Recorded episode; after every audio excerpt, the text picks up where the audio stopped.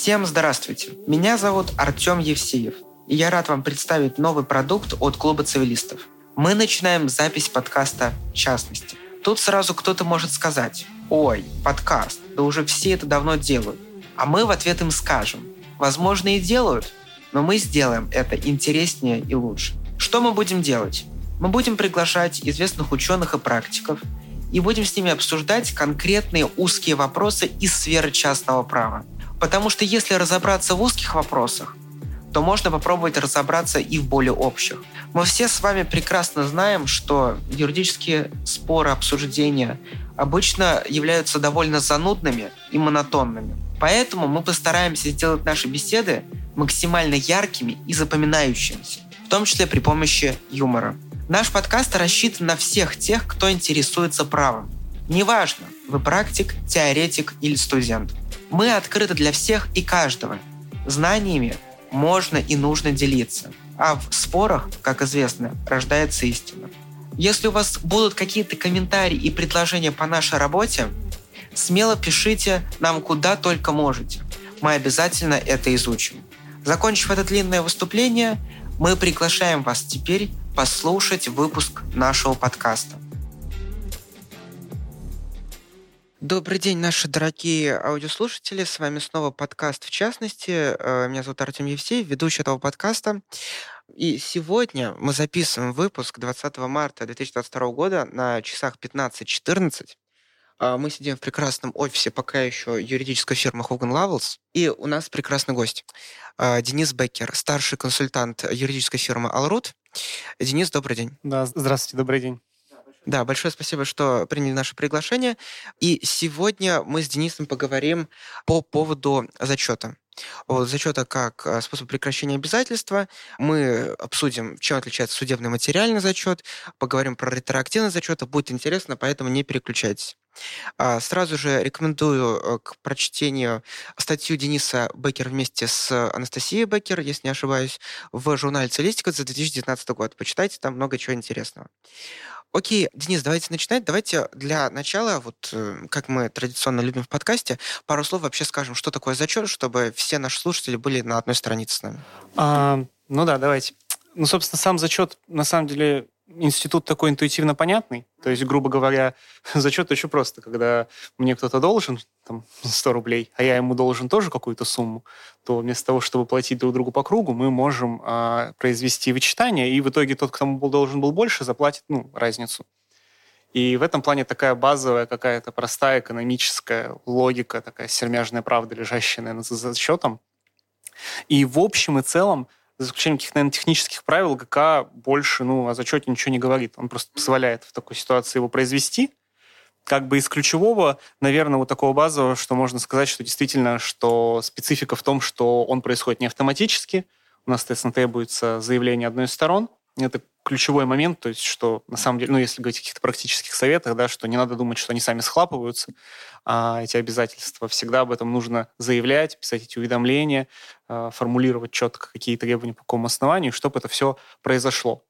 Вот. И дальше возникает в связи с этим простым институтом много технических трудностей. Вот, собственно, о чем обычно происходят споры в связи с зачетом. Я как бы сейчас, мы, наверное, их будем детально раскрывать, ну так, для общей картинки, да. То есть это технические трудности, связанные допустим, с тем, когда зачет сталкивается вот там с судебным процессом. Потому что если в ходе суда кто-то взыскивает, и происходит какой-то зачет, и у вас, или у вас есть параллельные два суда, и там разные требования, или там у вас уже против вас получили судебный акт. Есть проблемы, связанные с банкротством, понятно, большие, потому что, скажем так, зачет – это один из кейсов преимущественного удовлетворения, потому что вы фактически не платите в конкурсную массу должнику то, что ему должны, а просто ничего не платите ему, грубо говоря, а взамен этого вы прощаете, ну, прекращаете зачетом свои требования к нему, что на самом деле более выгодно, чем ситуация, когда вы вынуждены будете заплатить в массу, встать в реестр и так далее, и потом не получить, скорее всего, ничего.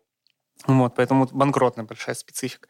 Есть много технических вопросов, связанных с тем, как зачет действует с точки зрения, ну, вот уже ретроактивность там упоминалось, что с какой даты считается, потому что по всем обязательствам текут проценты, и обязательства — это вообще вещь такая нестабильная. С ней много чего может происходить, и они меняются. И вот когда они меняются, причем они меняются по-разному, понятно, что, возможно, это зачет обязательств а, не знаю, условно говоря, я там вам просрочил стройку, я вам неустойка по подряду, а там встречные обязательства – это заемные обязательства. Они устроены по-разному, и они по-разному могут функционировать, и как их конвертировать друг в друга тоже могут быть именно технические проблемы, связанные вот с этим. Ну, и на самом деле поэтому на фоне всего этого все и возникает. То есть, соответственно, и вот поэтому такой довольно простой банальный институт превращается, на самом деле, в сложный институт, потому что, грубо говоря, всем понятно, что зачет в каком-то виде вот состоялся, и что-то там стороны зачли, а с другой стороны непонятно по частностям, а вот тут вот процент прекратился, не прекратился, а вот этот банкротом стал, а значит зачет ок или не ок, ну и как бы и пошло-поехало. Да,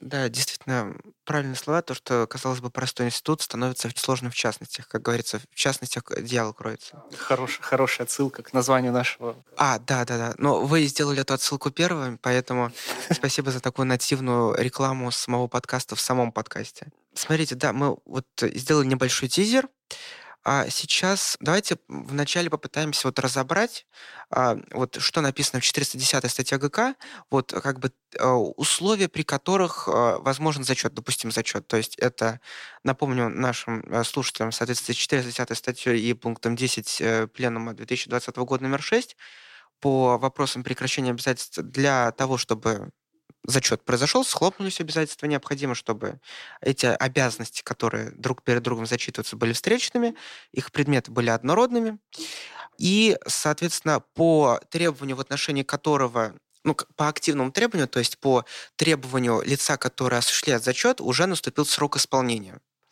Вот. Давайте поговорим, вот, что означает встречность. Вот. Ну, в первом приближении, что типа, есть лицо А, лицо Б, вот они друг против друга. Ну, на самом деле, про встречность, ну, если именно ей ограничиваться, нет сложности, мне кажется, с пониманием, что такое встречность. То есть, ну, действительно, это базовая история, понятно. Одно лицо является должником другого, а в свою очередь является и кредитором его по другому обязательству. Тут, наверное, основное, что возникает, что есть исключения из этой встречности. Да. Вот. Их э, немного, но они есть, и некоторые из них, э, ну, такие наиболее применимые, да, и поэтому тут скорее главное знать об этих исключениях, что они есть.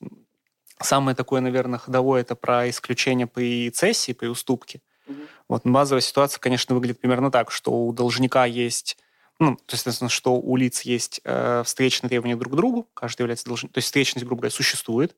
Соответственно, потом одно из лиц э, уступает э, свои права требования другому лицу цессионаге, ну, то есть появляется цедент цессионаги, да, и у, него, и у них должник. И в такой ситуации должник оказывается в несколько, ну, оказывался бы в отсутствии исключения, в неприятной ситуации, где у него было право на зачет, и он мог не платить, грубо говоря, осуществив зачет. А сейчас к нему требование предъявляется а к которому у него требований нет. У него по-прежнему требования только к цеденту, а у цессионария уже требования к нему. И вот для этой ситуации в ГК есть исключение специально про возможность провести зачет в такой ситуации против цедента, а, то есть против требований цессионария, провести зачет своих требований к цеденту. И в связи с этим как бы образуется не встречность, а треугольник, да, в котором это все происходит. Вот. Ну, из других исключений, не знаю, можно, наверное, назвать, что есть какие-то такие более частные, там, страхования, да, есть возможность, когда страховщик, э, если ему не платит страхователь, что он в счет своей страховой выплаты, которую он должен произвести третьему лицу, там, выгодоприобретателю по страхованию. Ну, то есть, условно говоря, вы там застраховали имущество в пользу кого-то, и, соответственно, вы не платите страховщику, а страховщик э, вот этот долг, он зачитывает его в счет э, выплаты, которую он должен делать третьему лицу, ну и так далее. То есть тут исключений есть несколько, с ними есть какие-то частные проблемы, но концептуально главное, реально же знать, что они есть, и понимать, что основная идея всегда этих исключений – это скорее некая такая обеспечительная роль, ну, то есть что считается, что зачет – это благо, и поэтому, если у лица есть право на зачет, он в каком-то смысле может экономически рассчитывать на то, что с него эти деньги физически не потребуют. Ну, потому что понятно, то есть, что вам не нужно будет из там, вашего текущего оборота извлекать внезапно, изыскивать эти деньги, вы считаете, что ну зачту.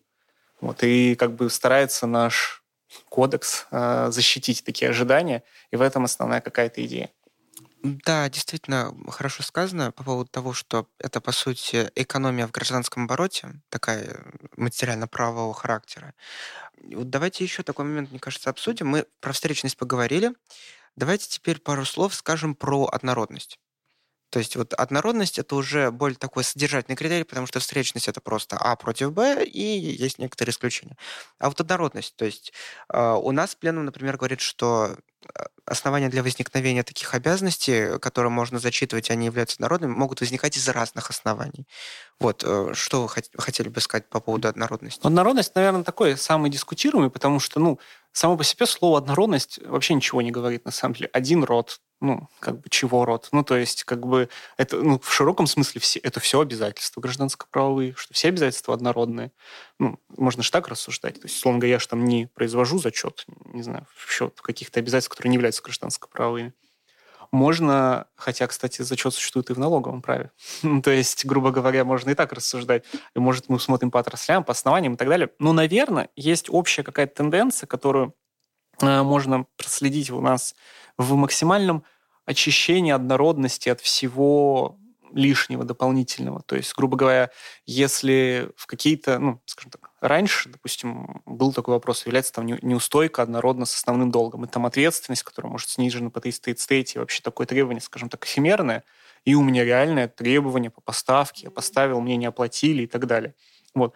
Но общая тенденция, которая вот в пленуме в данный момент кристаллизовалась максимально, что однородность типа по предмету максимально, ну, грубо говоря, как будто единственный критерий – это предмет. То есть, что нужно, чтобы именно то, что ты должен передать по этому обязательству, совпадало по предмету с тем, что тебе должны отдать взамен. Ну, то есть, обычно же про зачет речь идет о деньгах, ну, и поэтому концептуально ответ примерно такой, что если деньги на деньги, значит однородно. То есть вот к такому упрощению всей этой истории, то есть э, стремиться ну, регулирование, и в данный момент оно вот к нему максимально приблизилось, чтобы ответ был простой. Ну, если вам должны деньги, вы должны деньги, значит, однородность есть. Тут, правда, Особенно, мне кажется, сейчас, конечно, это актуальный вопрос э, смотреть, как будет развиваться практика с точки зрения валютных обязательств, потому что, ну, на самом деле, в таком, именно в таком контексте, и на самом деле если вот посмотреть, как пленум конкретно написан, он на самом деле в этом плане очень так доктринально написан, потому что он не только так говорит вот по предмету, он как бы описывает, почему так. Он говорит, что потому что в результате зачета лица должны быть в таком же положении, как если бы они просто исполнили друг другу. Поэтому, как бы, грубо говоря, нет разницы, я там тебе плачу неустойку, а ты мне основной долг. Какая разница? Я тебе плачу 100 рублей, и ты мне 100 рублей. Какая разница? У меня в кармане они лежали, и у тебя лежат. Вот. Но и как бы, конечно, это вот сейчас обостряется, если мы говорим ну, о валютных обязательствах, особенно в ситуации осложнения их свободного конвертирования валют друг к другу. Потому что, да, в идеальном мире, где мы, допустим, имеем свободно конвертируемые друг в друга валюты по какому-нибудь стабильному курсу, можно сделать, ну, говорить, что это все равно деньги. Ну, то есть, но в ситуации, когда возникают осложнения на процесс свободной конвертации обращения одной валюты в другую, сильнее усиливается тезис о том, что одни деньги не равны другим. То есть и это как бы все, скажем так, то, как критерий однородности э, учитывает в том числе текущую экономическую ситуацию, потому что ну и он и должен ее на самом деле учитывать, потому что ведь действительно реальная идея вот экономическая, то есть что зачет, от зачета никто не должен пострадать. Вот. И в этом плане можно толковать э, ну, критерий однородности в таком смысле, что, допустим, валютные обязательства не являются. А можно, конечно, наоборот, стоять на более жесткой позиции, что валюта, деньги, деньги. Ну, но это вот сейчас как раз будет, мне кажется, решаться. Ну, да. Будут возникать ситуации. Да, вы хорошую идею э, как раз затронули по поводу валютного оборота.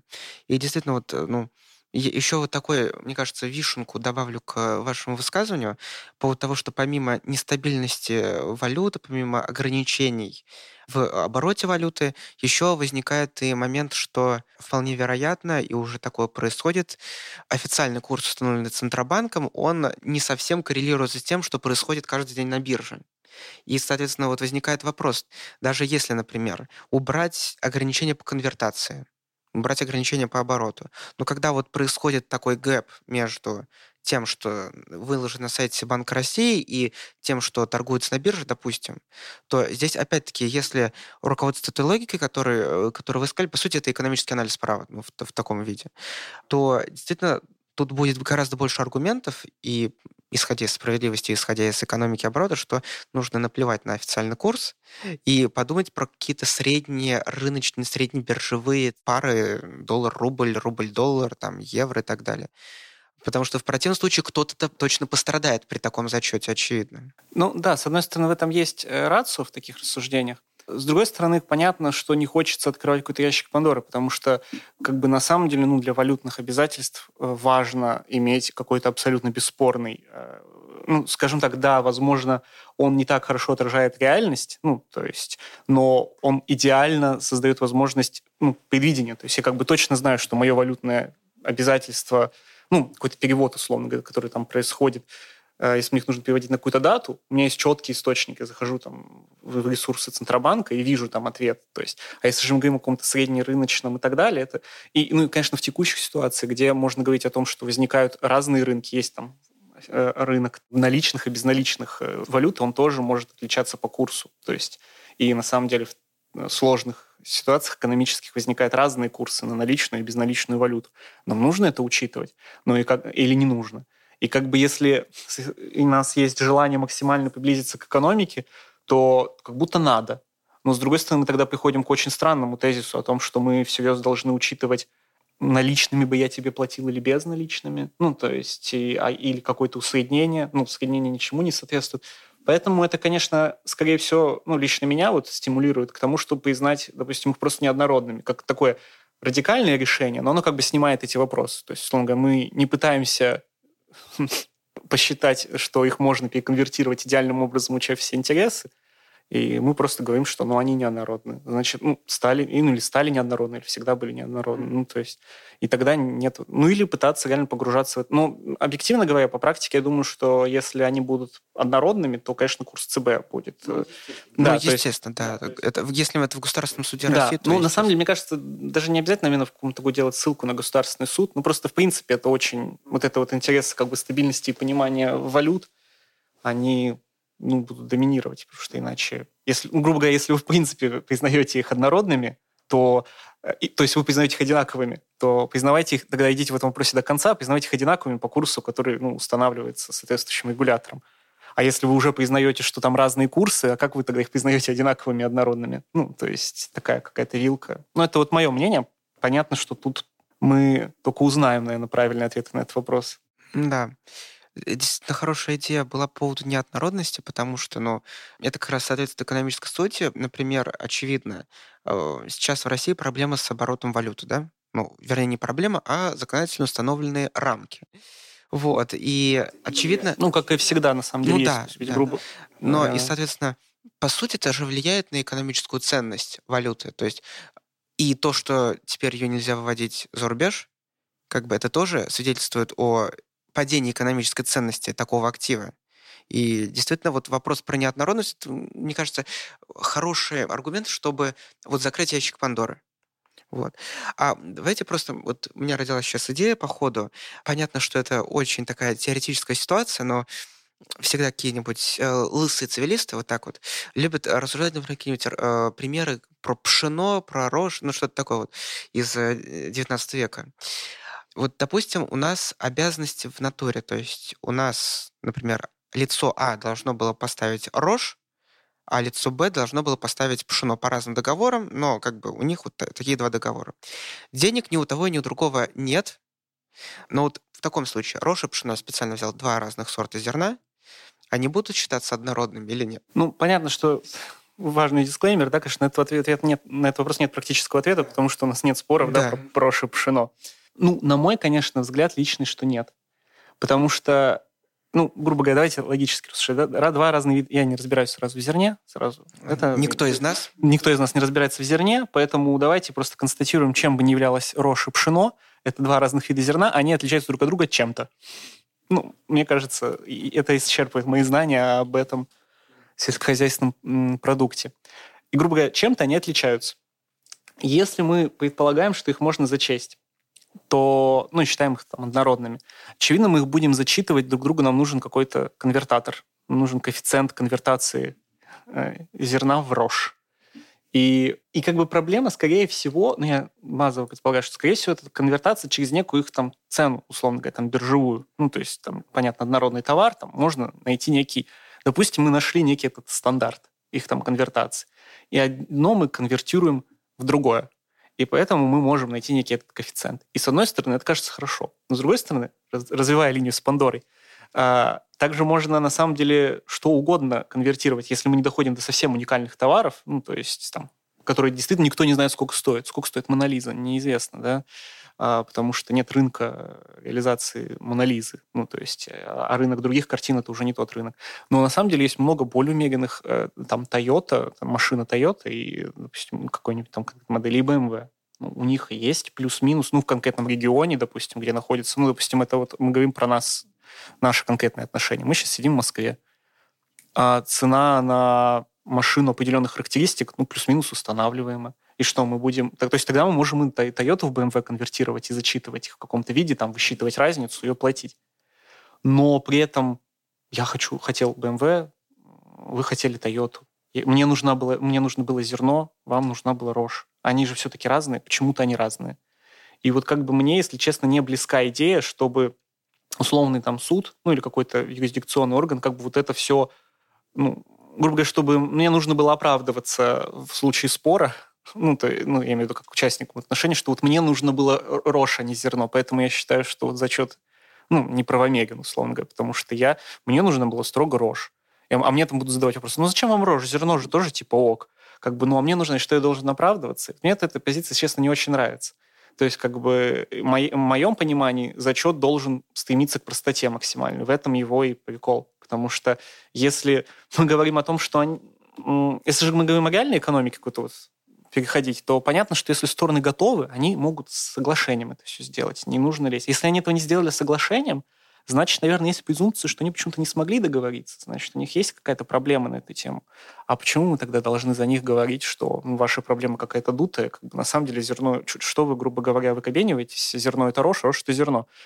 Это как бы раз про то, что вот мне не нравится такое вот вмешательство, и это все может привести к какому-то странному коллапсу. И второе, на самом деле, если действительно есть какая-то там проблема, вы почему-то не можете договориться и так далее, ну, и мы же говорим о таких товарах, которые считаются легко продаваемыми, ликвидный там рынок с четкими ценами, ну, продайте, превратите их в деньги. То есть у вас есть такой, грубо говоря, два очень ликвидных товара. Ну, продайте и оплатите. То есть и поэтому такое ощущение, что эта проблема, она немножко ну, реально выдуманная. То есть если у нас есть такие легко ликвидные товары, которыми обычно те, кто ими обладает в больших количествах, на регулярной основе занимается их продажей, то есть у меня не может оказаться склада ржи, ну, потому что я этим не занимаюсь. А те, у кого может оказаться склад ржи, скорее всего, знают, что с ней делать, ну и как ее правильно продавать. Почему они этого не делают, а навязывают какие-то вот странные зачеты? Поэтому вот как-то это все сужа... Ну вот, а если у них правда не получается, нет там ликвидного рынка, то это все как раз наоборот говорит в пользу какой-то неоднородности. Так значит, это все-таки не такой уж совсем одинаковый товар. Ну, поэтому, конечно, моя позиция в том, что таких в общем, я за однородность довольно... В узком смысле. В узком, да, да смысле. Как-то так. Да, но я действительно согласен с тем, что зачет он не должен порождать дополнительных каких-то проблем, то есть он должен, наоборот, упрощать ситуацию. А вот если пример, когда мы пытаемся как-то зачесть требования о продаже BMW с требованием о продаже Toyota, то, например, мы получим коэффициент, что одна BMW равняется, например, 1,75 Toyota. И типа у, у вас право, то есть вы требуете зачесть э, требования о выдаче одной машины BMW. Соответственно, вам что должны передать 1,75 Toyota, от 1,3 четверти. Скорее, ну, если превращать в этот абсурдный мир в да, реальность, да, то это скорее да. в том, что условно, я вам должен BMW, вы мне должны, там, не знаю, э, ну, допустим, одну Toyota для простоты, что вы мне теперь просто должны, э, что я вам теперь должен просто не BMW, а 70 ну, если коэффициент да. 1,75, 75% стоимости. Ну, то есть, грубо говоря, да. ну, да, это, да, это... Да, то есть это, это создает еще дополнительные проблемы, которые как раз, ну, вряд ли соответствуют духу зачета. Окей, тогда давайте, мне кажется, перейдем к последнему такому условию зачета и уже будем углубляться дальше. Вот для зачета а, необходимо, чтобы по так называемому активному требованию, то есть которое как раз предъявляют к зачету, наступил срок исполнения. Соответственно, у нас, э, исходя из этой нормы, в статье 410 следует, что по пассивному обязательству, так назовем, то есть то, которое не предъявляется к, к встречному испол... к зачету. Ну, как их прием ну, да, называют. Да, да. Вот. В доктрине это называется еще страшнее, поэтому я не использую терминологию. Вот. А, срок еще может не наступить. Вот вопрос. Должно ли так быть? Почему мы, например, привязываем срок исполнения пассивного требования к тому, что еще мог не наступить. Зачем так? Почему? Э, я задам глупый вопрос, опять-таки, но возникает, мне кажется, у того, кто в первый раз читает этот пленум, почему э, срок исполнения по пассивным обязательствам не должен наступить?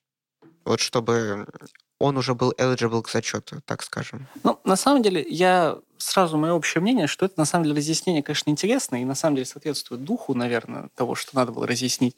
Но по факту это ну, редкие ситуации, вот, когда вот так вот это э, сталкивается. Потому что есть там же исключение, что он может не наступить, но тогда может зачет, если оно там, к досрочному исполнению окей. А тут получается ситуация, что тот, кто осуществляет зачет, это как бы кредитор, и получается, что у нас кредитор согласен, ну, он же истребует это исполнение. И у нас получается, что кредитор согласен, а как бы вот с учетом согласия кредитора у нас по общему правилу досрочное исполнение вообще почти всегда допускаются. Ну, то есть у нас не в B2B отношениях, оно в принципе всегда допускается досрочное исполнение, а в B2B ну, согласие кредитора, тут оно как бы тоже есть.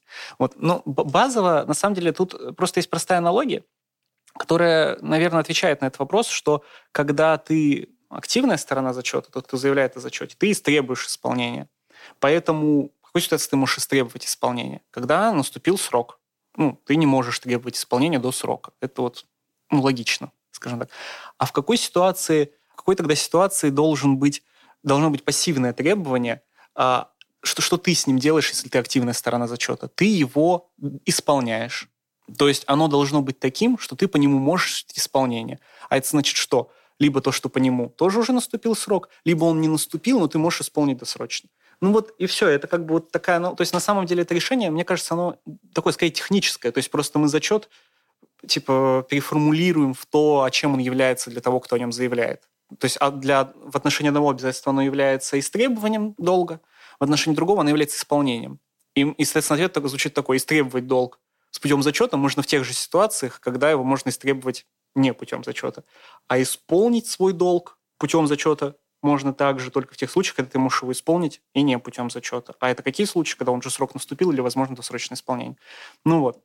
Отсюда и образуется эта разница, поэтому то есть она, это скорее техническая разница, которая не очень хорошо там в ГК в тексте там была а, ну, отражена. Ну, и, в принципе, является довольно тонкой, поэтому может быть непонятной. Но концептуально, путем аналогии, на мой взгляд, все сильно mm-hmm. встает на свои места. Да, мне кажется, тут, по сути, уже больше вот из таких базовых вещей нечего обсуждать, нужно переходить дальше. Короткий вопрос. Э, исходя из того, что на зачет распространяется положение 165 прим ГК, зачет, получается, является сделкой, которая требует восприятия так или иначе. Вот, э, окей, это мы поняли. Соответственно, дальше давайте переходить к такой интерес, такому интересному вопросу. Мы подходим к самому знаменитому пункту вот этого пленума номер, номер 6 2020 года, к пункту 19. Вот, и давайте начнем с того, что вот литигаторы, там, процессуалисты вот разделяют такие понятия, как материальный зачет и судебный или процессуальный зачет. Вот вообще откуда это пошло, зачем это надо и что это за интервенция литигаторов в наше прекрасное гражданское право? А, да, литигаторы в принципе любят куда-то интервьюировать, но на самом деле, да на самом деле я даже не знаю, это все, мне кажется, повелось просто вот, ну, понятно, давнее разъяснение информписьма, которое как бы сказала зачет не, невозможен в, ходе судебного разбирательства, а невозможен всеми формами, кроме встречного иска. Единственный форм, способ сделать зачет, если более нормально говорить, это встречный иск. Вот. И как бы за всей этой дискуссией как бы крылся вот этот вот разговор, а как это можно сделать. Э, и понятно, что те, кто, скажем так, условные материалисты, да, они говорят, ну, какая разница? В ГК, то есть в ГК ничего не сказано про судебный процесс. Все должно работать, как ГК написано. Откуда исключения как бы берутся? Значит, на самом деле можно в ходе суда любым образом сделать зачет. Что за вообще... Почему мы вообще думаем о том, что есть какие-то проблемы?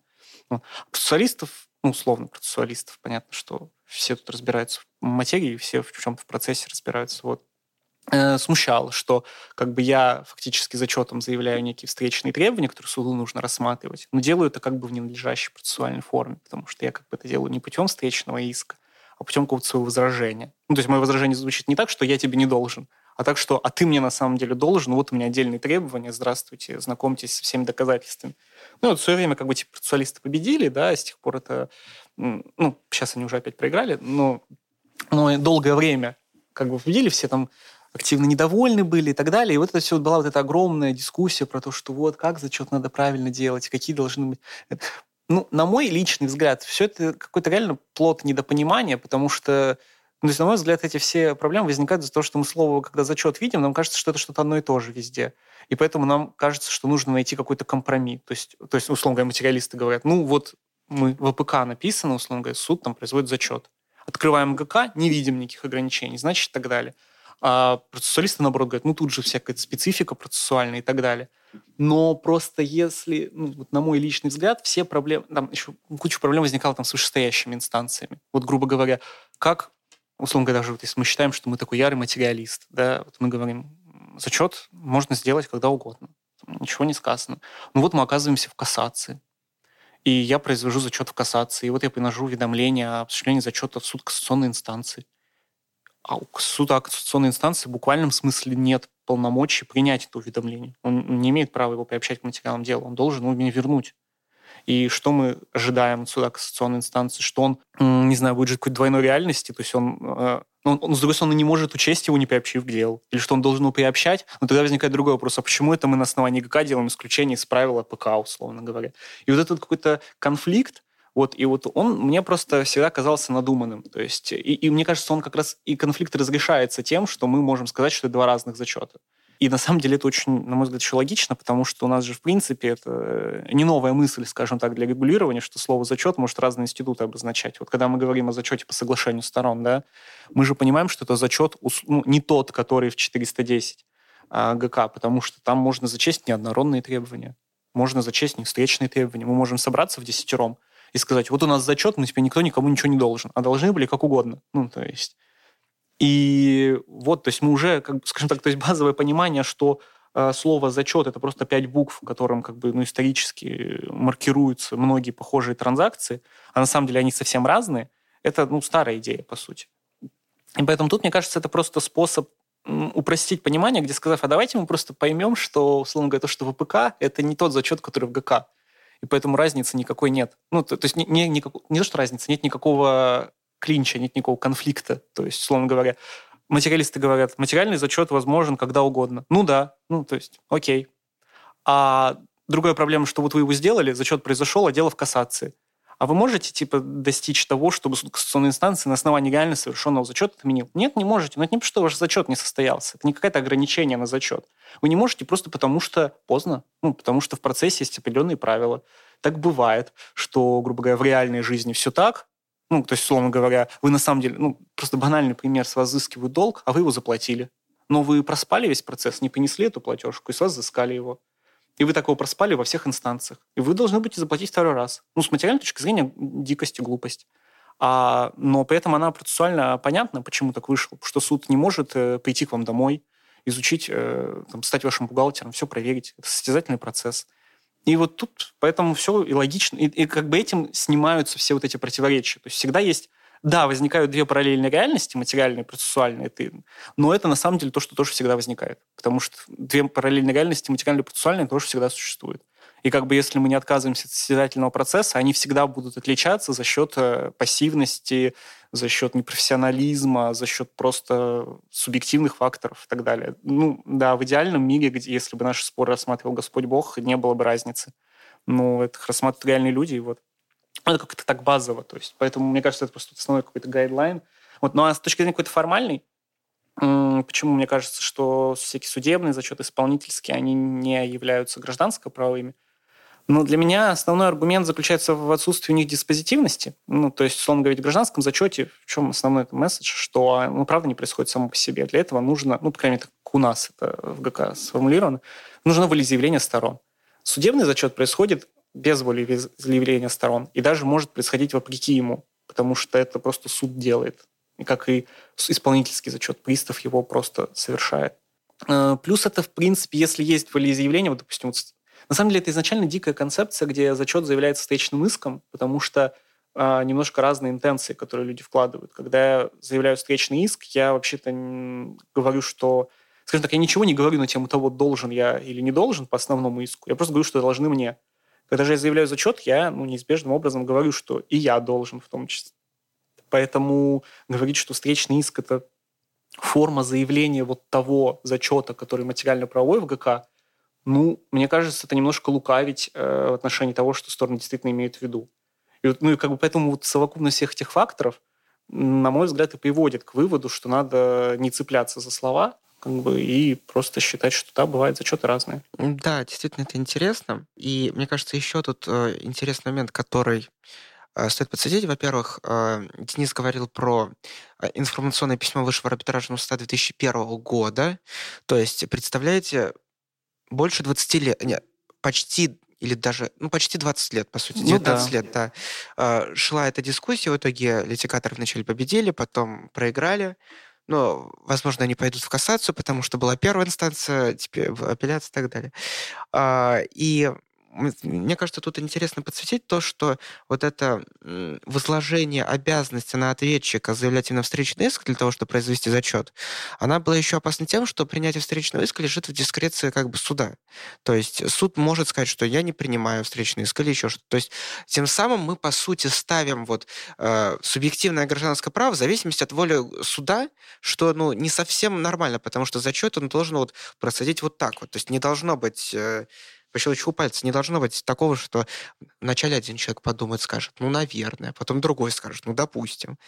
А, и, честно, мне кажется, вот эта проблема с подачей именно необязательно встречного иска, она свя... то есть уже давно была решена, мне кажется, с случаями, когда, например, истец подает иск, например, взыскание денег по взысканию долга по какому-нибудь договору, а ответчик заявляет возражение, говоря о том, что договор недействительный как бы он же не будет заявлять встречный иск по просьбе признать договор. Он сейчас может просто подать возражение, письменное пояснение. И как бы ну, по недействительным сделкам это уже давно пришли, как бы, мне кажется, лет 8 назад точно, плюс-минус. А за зачетом почему-то вот были такие-то проблемы. Не, я согласен, на самом деле, что это действительно очень надуманное ограничение. Действительно, аналогия со сделками очень, ну, мне кажется, тоже правильная, потому что вот. И я поэтому как раз наоборот, я считаю, что сейчас, если правильно толковать ну, пленум, ну, и, то можно как раз посчитать, что, грубо говоря, не то, что эти литигаторы с материалистами, они, кто-то из них победил, ну, скорее, они могут реально помириться на том как бы основании, что просто, ну, разграничить эти сферы там максимально, и не пытаться говорить, то есть материалисты будут жить в своем прекрасном материальном мире, где судебный процесс вот буквально никак не влияет. Вот, вот абсолютно буквально никак не может ограничить право на зачет. Зачет всегда происходит по щелчку. Ну, то есть это без каких-то лимитов. А процессуаль, ну, грубо говоря, люди, которые занимаются судами, да, они по-прежнему будут находиться в рамках АПК, они по-прежнему будут обсуждать вот эти все процессуальные формы, в которых это реализуется, когда там суд вправе, не вправе, когда стороны вправе, не вправе что-то реализовать и так далее. И, ну да, два параллельных мира, но оно примеряет, мне кажется. Да, действительно, и всем дружба, всем жвачка, всем мир. Мне кажется, что здесь еще, вот когда мы говорим про судебный материальный зачет и вообще про зачет в целом, тут еще важно понимать про а, вопрос ретроактивности. То есть, а, когда мы говорим про классический материальный зачет, когда даже нет никакого спора, просто вот э, уведомление, там вот понятно, в чем заключается ретроактивность, то есть... А, ну, хотя не думаю, что не думаю, что очень понятно. Ну, то есть, на самом деле... Да, давайте. Ну, не, не, не, я не к тому, что... Мне кажется, просто довольно неинтуитивная идея. Ну, то есть, э, что зачет происходит ретроактивно. Потому что по факту, ну, особенно, мне кажется, если с бизнесом там говорить, то ну, более такой интуитивно понимаемая история, что вот, допустим, мы сейчас находимся у нас, а, чтобы не ошибиться, 20 марта, у нас 20 марта. Вот на 20 марта я вам должен 100 рублей, вы мне 102 рубля. И ну, интуитивное понимание, что в результате зачета вы мне должны быть теперь 2 рубля. А как раз ретроактивность говорит о том, что не факт. Возможно, если мы в такой ситуации находимся уже долго, у нас разные текут проценты, возможно, окажется, что у нас зачетоспособная ситуация возникла еще год назад, ну, такое вполне возможно, и за это время и тогда мои 100 рублей были там 80 рублями, а ваши 102 60. Ну, и тогда наоборот, не вы мне 2, а я вам 20. И вот как бы мне как раз поэтому кажется, что ретроактивность такая, на самом деле, идея, ну, скажем так, ну, как минимум контринтуитивная. То есть вот базово вы бухгалтерски, когда вы производите зачет, вы смотрите на цифры, которые на данный момент. И просто их вычитаете друг из ну, друга. Ну, я, конечно, не могу, я не проводил какое-то социологическое исследование, но мне кажется, это базово то, что приходит в голову, когда... Да, наверное, Я бы сказал, что это для юристов скорее инту- чуть-чуть интуитивнее, чем для не юристов, для более адекватных людей. Вот. Но просто, э, по сути, у нас вводится такая фикция, что обязательства были зачтены вот, на, на дату наступления срока для исполнения активного обязательства. И действительно, то есть тут возникает вопрос с точки зрения разумных ожиданий участников гражданского оборота. То есть понятно, что по закону и практике так, но действительно, получается, нужно мыслить очень сильно ретроспективно. Нужно и... мыслить очень юридически. Ну, то есть, да, не экономически. Да, и мне кажется, ну, я сразу страшный дисклеймер, я против ретроактивности любого зачета, ну, в том числе обычного материального. Вот. И для меня всегда, конечно, главным был э, контраргументом. Понятно, что если это решение реализовано в правопорядке, оно может работать. Просто, на мой взгляд, э, непонятно, зачем реализовывать в правопорядке э, контринтуитивные решения. Э, и, ну, то есть их можно реализовывать, но если есть какой-то там стронг обоснования, да, то есть, типа, понятно, мы не должны при принятии решения там спрашивать Бабузину, Бабузина, как вы думаете, вот нам зачет так урегулировать, перспективно или, или ретроактивно? Понятно, что это глупость но ну, просто сказать, что какая разница, как вы там в бизнесе себе считаете цифры, главное, что у нас, вот, э, условно говоря, там мертвые немцы считают так, ну, вот, мне эта логика не казалась близкой. И я не до конца, скажем так, разделяю доводы о том, что это справедливее. Ну, поэтому, ну, но по факту, конечно, да. То есть в России он ретроактивен, ну, материальный зачет. И на самом деле даже судебный по факту ретроактивен. Да, вот еще, мне кажется, такой момент, вот с точки зрения, если практики говорить, вот как вот эту проблему, э, связанную с ретроактивностью материального зачета, ну, можно решить. Опять-таки, я э, не литигатор этой части, тем более я цивилист только в отношении четвертой части ГК. А, но вот мне кажется, что если с практической стороны смотреть, то очевидно, что вот если вы хотите именно подбить бабки, вот именно в таком классическом экономическом смысле российского бизнеса, и не хотите задумываться и привлекать юристов, чтобы там посмотреть, насколько сильно нужно уходить вглубь веков, то просто подпишите соглашение. И тогда у вас будет вот как раз соглашение о зачете, которое не является зачетом в смысле 410, о котором мы говорили, но у вас это не будет проблем. И вы сможете сказать, что типа 100 и 102 рубля, в сухом остатке 2 рубля, все, живем дальше.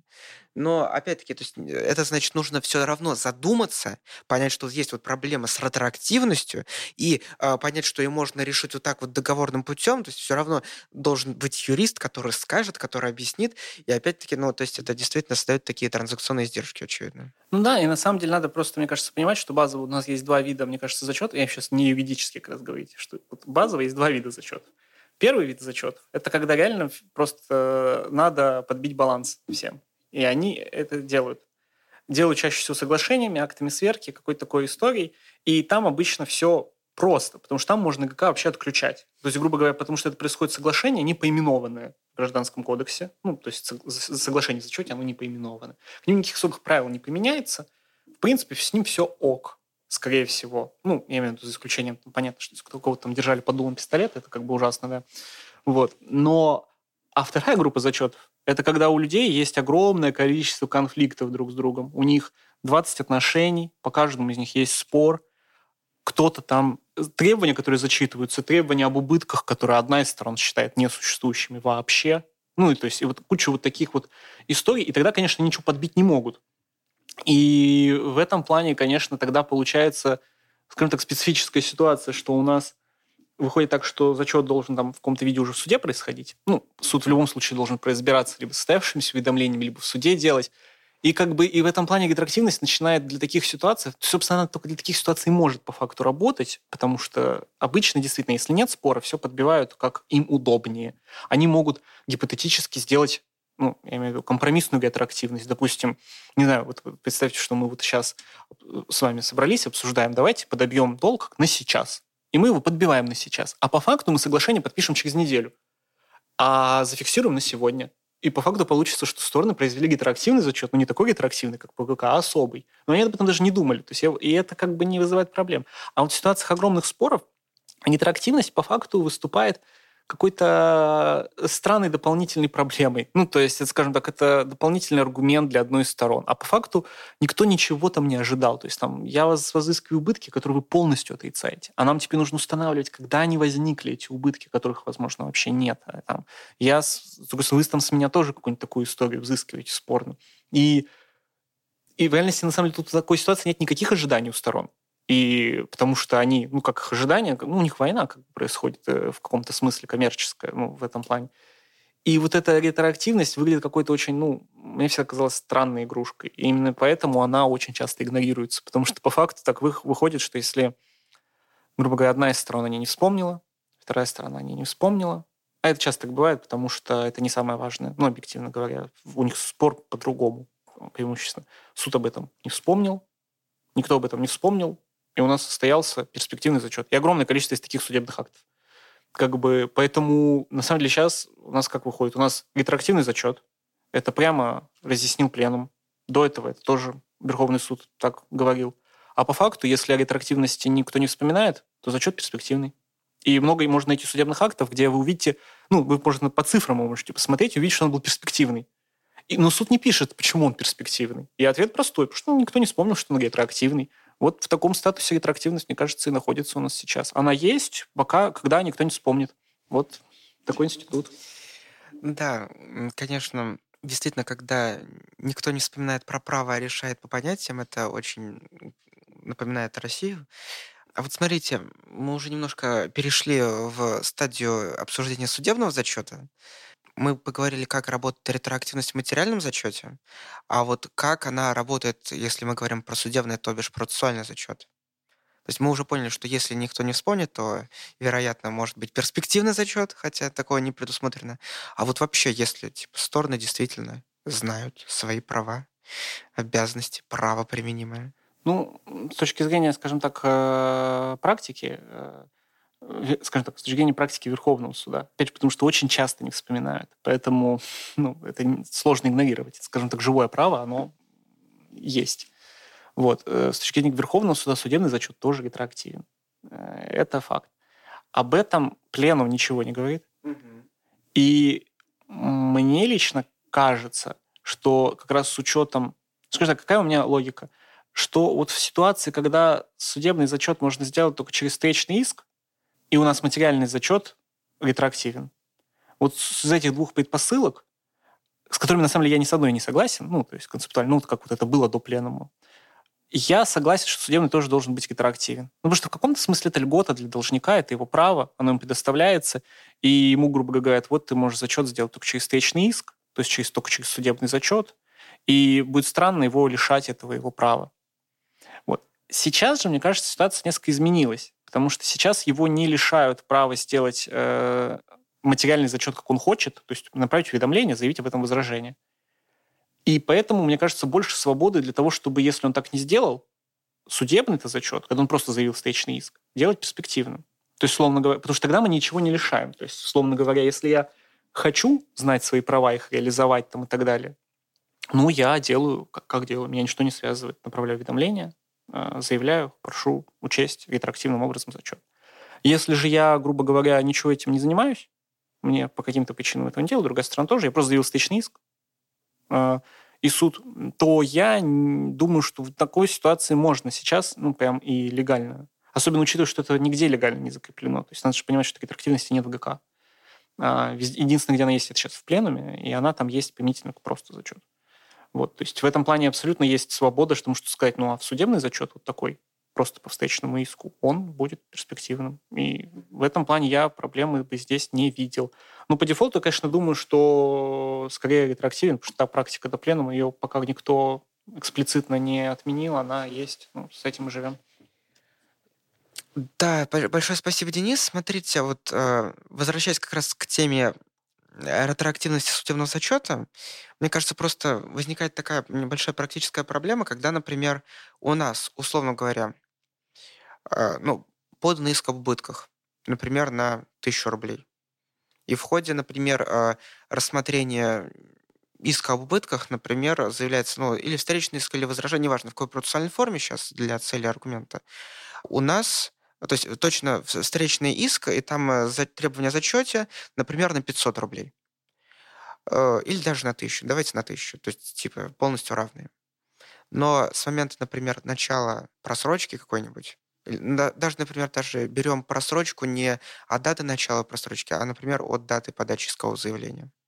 Время же прошло, соответственно, очевидно, а, проценты по 395 ГК могут быть взысканы и будут взысканы. И вот э, как здесь быть? То есть если мы, ну, базово мне кажется, что есть неплохая теория, опять-таки я не процессуалист, она э, называется или кристаллизация, или замораживание э, правоотношений на дату подачи иска. То есть, типа, отношения дальше не двигаются. Именно поэтому, например, э, вполне разумно звучит, когда не разрешают зачет э, в кассации, в апелляции, потому что уже поезд ушел как бы. Вот. Но эм, получается вот такая ситуация. Если мы, например, допускаем ретроактивный зачет, то он как бы должен просто отменять вот эти проценты, которые, например, начались с подачи искового заявления. Если же как, но с другой стороны, это очень странно, потому что, получается, мы тем самым увеличиваем сумму зачета, потому что, ну, условно говоря, проценты, ну, допустим, 100 рублей.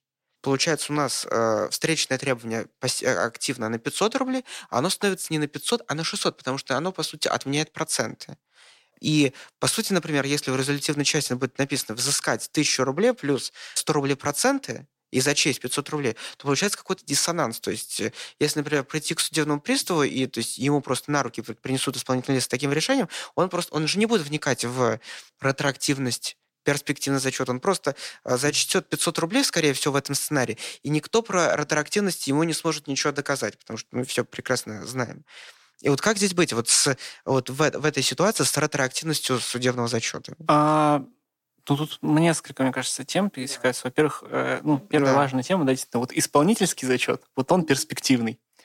Это вот так. И поэтому, на самом деле, я поэтому и склоняюсь к тому, что судебный должен, должен быть перспективным, чтобы вот чтобы вот эта разница возникала не в таком абсурдном месте. Потому что в итоге разница возникает между судом угу. и приставом, а это бред. Ну, то есть это на самом деле продолжение, ну, это исполнение судебного, это даже процессуально стадия исполнения, да. Вот. Ну, это как бы раз. А поэтому по факту мне на самом деле очень сложно представить, как это правда видится. То есть в идеальном виде, наверное, это выглядит примерно так. Вот одна из сторон заявляет о ретроактивности. Она приносит некий расчет, который говорит, как должен быть с учетом этого распределены все проценты, что вот был момент, где все зафиксилось, все прекратилось. И в итоге, изучив этот расчет, суд с ним соглашается, и в итоге оказываются четкие цифры в резолютивном акте, которые легко исполняет пристав. Это вот некий идеальный мир. И я поэтому, на самом деле, когда говорил про то, что ретроактивный зачет работает, когда о нем вспоминают, и не работает, когда не вспоминают, вот во многом, мне кажется, поэтому. Потому что если картина мира начинает быть не идеальной, то действительно возникают проблемы, а как тогда это сделать, если никто не принес этот хороший расчет? С ним другая сторона, тоже можно вспомнить о состязательности, другая сторона ну, была лишена возможности сделать контррасчет. Ну, как бы, потому что она изначально она не заявляла ретроактивность, потому что она ей невыгодна, а ну, это имеет право, как бы это состязательность. А впоследствии, когда АТАС, естественно, тоже не заявлял, да, другая сторона тоже не заявлял, а когда суд об этом вспомнил, как бы он уже вспомнил об этом в совещательной комнате. Ну, как бы. То есть, грубо говоря, в идеальном мире должно быть все работать так, в, в таком субидеальном мире, а суд должен на, вынести вопрос о ретроактивности на обсуждение сторон, то есть он, условно говоря, должен... Напомните. Да. Ну, собственно, это процессуальный институт процессуального напоминания, да, он как бы существует в пленуме. И как бы это такой, скажем так, чуть более активный суд, который как бы он выносит вопрос на обсуждение сторон и говорит, вот, а вы в курсе, что у нас э, зачет ретроактивен, что вы с учетом этого сделаете? Соответственно, ну, разумные стороны, вот как раз тогда они сделают идеальный вариант. Они типа пересчитают, суд посмотрит и в итоге что-то сделает. При отдаляясь от идеального варианта, наверное, в еще более субоптимальном варианте они при этом нифига не делают. То есть суд напомнил, они окей, вот, не поняли, что он имеет в виду, соответственно, или не явились. Такое что же часто бывает. Вот, не явились, но суд сам как бы рассчитал, и в резолютивную часть записал четкие конкретные цифры с учетом уже того, что ретроактивность. То есть он... Тут, конечно, очень сложно, что порой я могу себе представить ситуацию, что в материалах дела будет, допустим, недостаточно доказательств, там, не знаю, чтобы поделить момент вот зачета способности. Но каким-то образом он это сделал. Он же суд, он не может отказать это в правосудии на основании того, что у него чего-то нет. И он каким-то образом поделил и так далее. Вот. Но это такой суд, знаете, такой суд, э, хочется такой суд иметь. Ну, то есть к тому, что к такому суду хочется ходить не только с ретроактивностью, с любыми требованиями. Вот. А совсем отдаляясь от этой опции, если у нас и стороны не такие крутые, и суд не такой крутой, то вот мы оказываемся в ситуации, что никто не вспомнил про ретроактивный зачет, значит, он перспективный. Ну вот, мне кажется, это такая, такой э, градация. И, а так как в российских судах бывают и крутые там представители по первому варианту, и бывают крутые суды по, по второму варианту, и бывают суды, которые напоминают, а стороны реагируют, и бывает, что никто этого не делает, то у нас в итоге все эти четыре варианта существуют. Вот такой, мне кажется, ответ. Ну, главное, что есть разнообразие. Это да. Да. Хотя это нарушает основной принцип работы Верховного суда про единообразие в судебной практике. Но чем больше вариантов, тем лучше. Можно сравнить и посмотреть. А вот э, Это на самом деле, момент... извините, что перебил, да. Да, то да. почему мне не нравится, когда в разных дискуссиях, допустим, ссылают, ну, ссылаются на практику Верховного суда, говорят, ну, Верховный суд установил, у нас там ретроактивность. Ну, это вот, вот, мне вот как раз поэтому это не нравится, потому что это иллюзорный мир, где Верховный суд как бы создает реальность своим определением. То есть, когда он, если он в конкретном деле сказал, суды не учли ретроактивность, вернул на новое рассмотрение. И такие, ну все, значит, ретроактивность. Ну и так про любой можно вопрос сказать. Ну да. Про любой вопрос, который разрешает эконом-коллегия. Мы, мы даже не говорим про отказные определения, ну, да, мы да, говорим да, определение именно, троек. Да. да. Ну, все помнят, что только постановление президиума это, по сути, аналог прецедента в процессуальной системе в России. Да которых нету, да, и то, что в президиуме Верховного суда там вроде не осталось уже ни одного специалиста по гражданскому праву, как минимум, там в основном публичники сидят.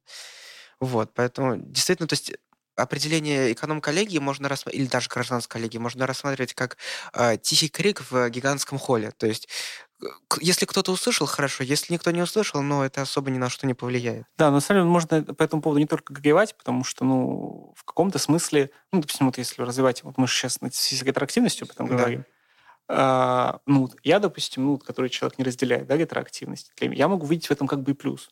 И на самом деле он тоже в каком-то смысле даже более широком, да, можно увидеть плюс, потому что на самом деле просто нижестоящие суды чуть лучше порой, ну, разные бывают суды, да. но многие нижестоящие суды просто чуть лучше понимают э, ситуацию, потому что они не в вакууме там э, кассационную жалобу почитали, рандомом ее передали, и в итоге потом уже, ну, знаете статистику, да, если передал, такое вот решение, скорее всего, будет. Они видели эти стороны, они с ними там год провели. Ну, то есть, возможно, они чуть лучше понимают, ну, я имею в виду эту ситуацию. Поэтому как бы... То есть мне, скажем так, мне не нравится идея о том, что вот как Верховный суд так и делать, идеализация. Но мне не нравится какое-то страдание на тему того, что что ж вот все нижестоящие суды не следуют как марионетки за Верховным судом. Как бы, мне кажется, вот какое-то уважение к э, прислушиванию к нижестоящим судам, нижестоящим инстанциям, это тоже важно. Ну, то есть, и, грубо говоря, на мой взгляд, если есть какая-нибудь позиция Верховного суда, которая вот реально игнорируется всеми нижестоящими, а на самом деле такие есть. Ну, то есть, то я не уверен, что это проблема ну, нижестоящих инстанций, что они такие плохие, непослушные. Возможно, позиция такая себе. Ну, то есть, поэтому ей не следует. Они не знают, как ей следовать, что с ней делать. Она, mm-hmm. ну, ну, это так, это какие-то уже общие рассуждения, да. связанные с зачетом.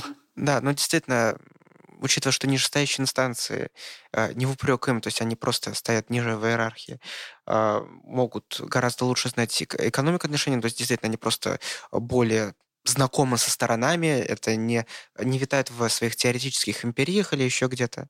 Поэтому действительно это вполне заслуживает э, ну, поддержки такой позиции, она заслуживает права на существование.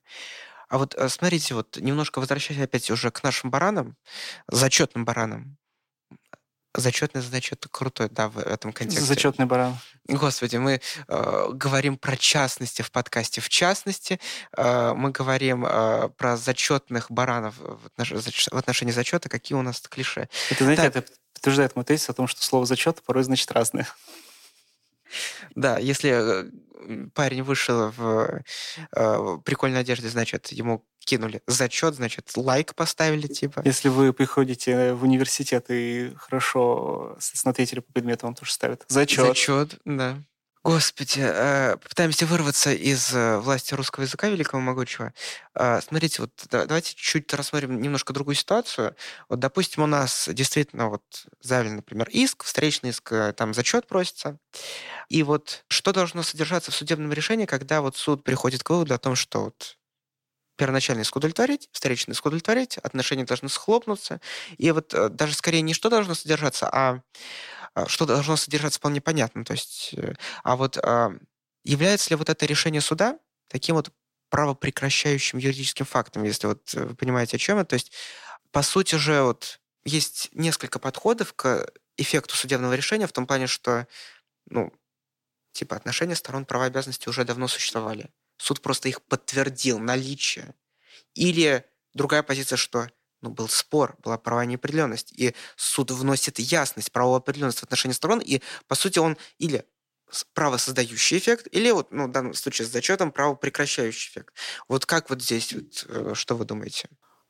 А, на самом деле, это ну, глобально, конечно, вопрос очень-очень сложный, да, потому что это да. вот к вопросу о двух реальностях, да, то есть, что, с одной стороны, есть некая объективная реальность, как все устроено по материальному праву, а с другой стороны, мы о ней ничего никогда не знаем, потому что у нас, когда судебный акт вступает в законную силу, все становится так, как в нем написано. И мы не можем с этим спорить никаким образом. И право иначе не может функционировать. У нас формальная система с кучей условностей. Да, и как его фикция, то, что у нас объективная истина устанавливается в судебных решениях. То есть это в эту же копилочку. Ну да, но даже дело не в том, что она именно объективная истина. Главное в том, что она может субъективная, но мы с ней вынуждены мириться. Мы не можем, даже если там рассказ, относительно судебный акт рассматривать, ну, как минимум для сторон, а если там договорные отношения, кто там еще. Вот. И с этой точки зрения я, наверное, ну, продолжу линию с, с разделением двух реальностей. Мне ближе был бы подход, в соответствии с которым когда вот происходит такая ситуация, суд не изменяет их материальные отношения, да, то есть что они продолжают э, друг другу быть, ну, то есть все, в общем, был заявлен иск на 100, встречный иск на 100, ну, допустим, 120, чтобы была какая-то разница. Суд в итоге сказал, все требования обоснованы, ты заплати ему 20. Вот, то есть, ну, на мой взгляд, они пока не произвели там материальный зачет, да, там не направили уведомление, они прежде должны 100 и 120. Вот. И в этом плане суд ничего не изменил. Что он единственное сделал, он сказал, что вот свою там власть на принудительное исполнение я отдам тебе только на разницу, потому что в остальной теме вы сами как-нибудь разберитесь. Но этот вопрос, он на самом деле такой вот очень теоретический, если честно. Потому что по факту, конечно, разница ну, практически, конечно, не глубока. Потому что вот такие требования, которые... То есть если мы считаем, что решение не прекращает, то по факту это прекращает. Мы же все равно считаем, что их ну, скажем так, они становятся абсолютно никак не принудительно неисполнимы. Они становятся натуральными в самой сильный, сильном смысле этого слова. Вы не можете даже их заявить в суде. Они уже, в отношении них спор состоялся. Они уже просужены. То есть вы с ними ничего не можете сделать. То есть единственное, что о чем, наверное, можно рассуждать, что вы можете по-прежнему с ними там какие-то соглашения заключить. То есть вы можете заключить какое-нибудь соглашение, с которыми вы там эти требования с ними там что-то сделаете, еще что-то. Но это уже отдельные соглашения. Вы, в принципе, можете и на нуль, ну, не имея никаких предварительных друг другом соотношений, там, что вы, наверное, как бы если заплатите, там, то всему там что-то уступите, что-то там будет какой-нибудь платеж, что это все будет не платеж без основания, будет какое-то некое основание, еще что-то. Ну, это какие-то вот эфемерные истории, вот, которые довольно эфемерные. Но с точки зрения чистоты каких-то конструкций, э, интуитивно, как, ну и вообще меня все это ведет к ответу, что он не прекращает.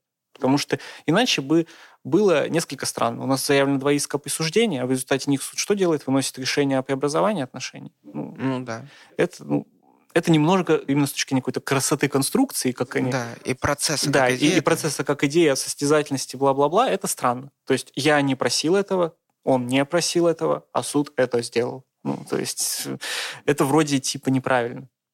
Вот. Ну и с да. точки зрения разделения двух зачетов, что если мы говорим, что процессуально... То есть вообще-то до этого как бы практически, я считаю, в том числе практически важно разделять два зачета, но следствием этого разделения является то, что значит судебный зачет, наверное, должен порождать только процессуальные последствия, а материальный только материальный. И это, то есть это как, наверное, это, скажем так, это, теори, это очень теоретическое следствие э, общей позиции, в которой в самой по себе есть практическая значимость. Поэтому я как-то так считаю. Да.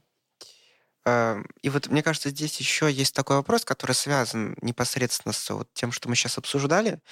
Эм, если что, помимо статьи Дениса и Анастасии Беккер в журнале «Цивилистика» есть еще несколько хороших материалов, которые можно найти чуть ли не в открытом доступе. И вот э, в седьмом выпуске за 2020 год журнал «Закон» опубликовал, по сути, интервью с несколькими специалистами в области частного права.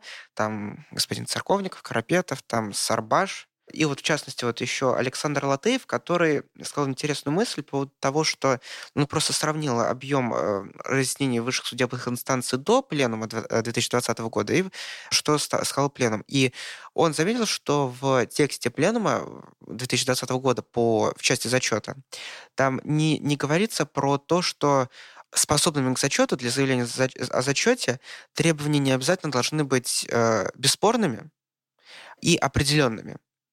Вот э, мне кажется, это чуть-чуть вытекает как бы из э, нашей дискуссии, вот немножко, пять минут назад буквально, по поводу того, что зачет может происходить даже в условиях неполной правовой определенности. То есть вот это, кстати, как раз в аргумент того, что суд он просто подтверждает, то есть он не преобразует, скорее.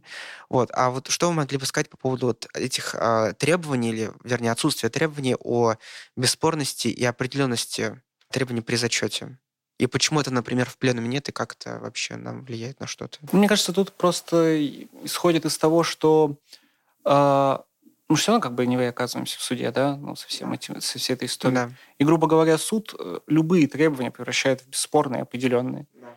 И как да. бы, да, они к нему приходят такие, но в итоге он у них делает... Ну, то есть, если как бы логически, даже на самом деле стоять, да, как будет выглядеть результативная часть. Там суд сначала скажет, признайте обоснованными требования на 100 рублей признать обоснованными другие требования на 120 рублей, потом произвести зачет. Ну, то есть логически структура, понятно, что в ходе процесса все одновременно спорится, но логически структуру, но он оба требования делает определенными, оба делает абсолютно четкими, и он не может этого не сделать.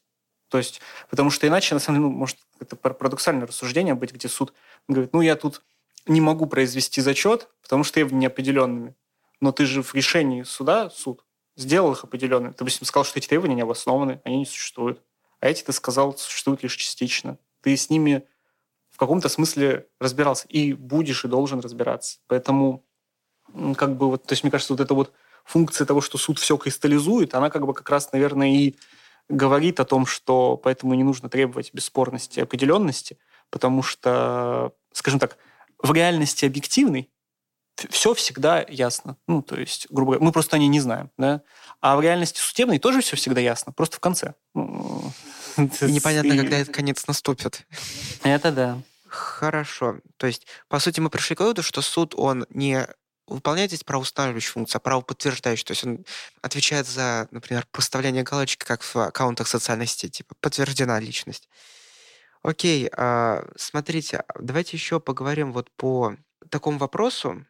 А вот смотрите, давайте рассмотрим чуть более сложную ситуацию, когда у нас, например, есть договор, там какой-нибудь есть условия про разрешение споров, там, например, какая-нибудь пророгационная оговорка или арбитражная оговорка. И, например, а, у нас есть другой договор, основной, допустим, где, опять-таки, арбитражная или пророгационная оговорка, которая отличается от первого договора. МКАС, а другой, например, ICC. Или РАЦ. Давайте патриотичнее РАЦ. Да, все. АСГ. Очень. Слишком патриотично. Нужно дозировать. Вот. И, допустим, у нас, например, какая ситуация произошла? То, что был подан иск. А, и, соответственно, вот в двух этих договорах три стороны. То есть в договоре, где МКАС, там сторона А и Б. В договоре, где РАЦ, у нас сторона А и С. То есть в, од- в одних э, договорах а, одна общая сторона и две отличающиеся. Соответственно, например, а, а подает иск к С, но С еще, например, уступает право требования, а, не уступает, а Б уступает С право требования из договора с А. И у С появляется возможность заявить зачет да. по, по договору 1.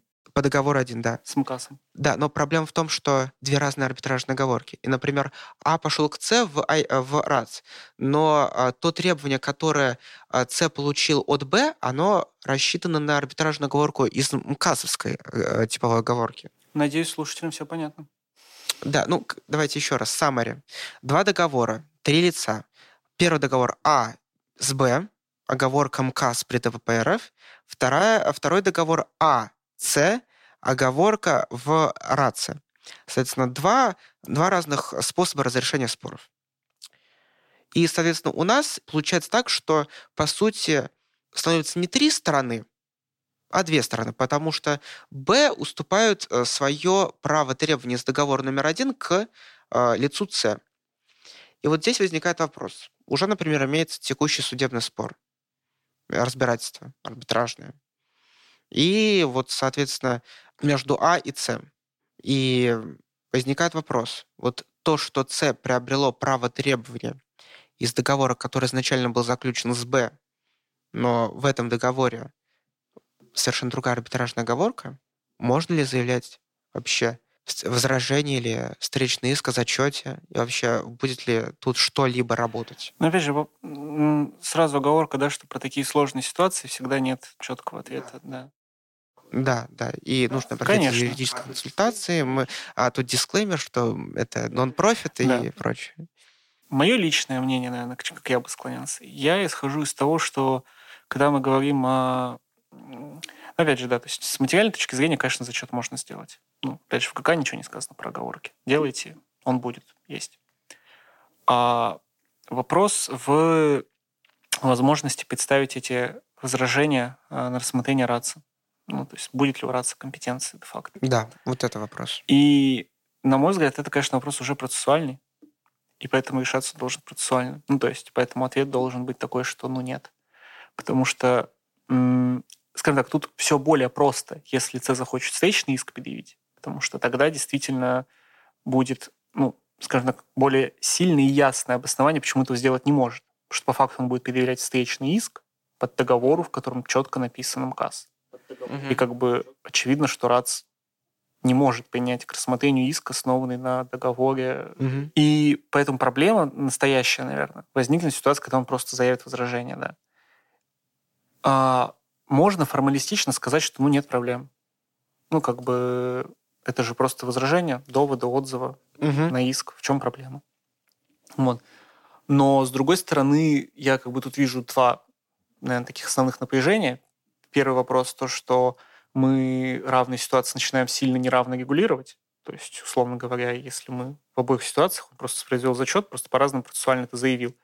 А отличие могут быть, ну, скажем так, значительные. То есть, кроме того, что там форум меняется, у нас и решение итоговое может быть разным. Тем более, это мы тут патриотично выбрали МКС и РАЦ, да, понятно, что это может быть СГМ, LCI. И как бы эти отличия могут... Ну, угу. Да. Сильно сходиться, поэтому это вопрос не банальный. Вот. И второе, это, конечно, вопрос каких-то договорных ожиданий. И поэтому скажем так, мое понимание, что если у сторон в договоре написано, что этот спор рассматривается в каком-то арбитраже, ну и мы убираем все разговоры про неарбитрабельность споров и так далее. Это абсолютно легитимно, у них есть возможность да. это сделать, они это сделали. Наверное, неправильно, чтобы эти споры, а фактически этот спор окажется в такой ситуации в другом арбитраже, ну или в другом госсуде, как, как, главное, не там, где они договорились. Угу. И мне кажется, это неправильно. То есть, поэтому с этой точки зрения Хотя ситуация очень тяжелая, то есть, потому что понятно, что формально от нее не так просто отбиться, да.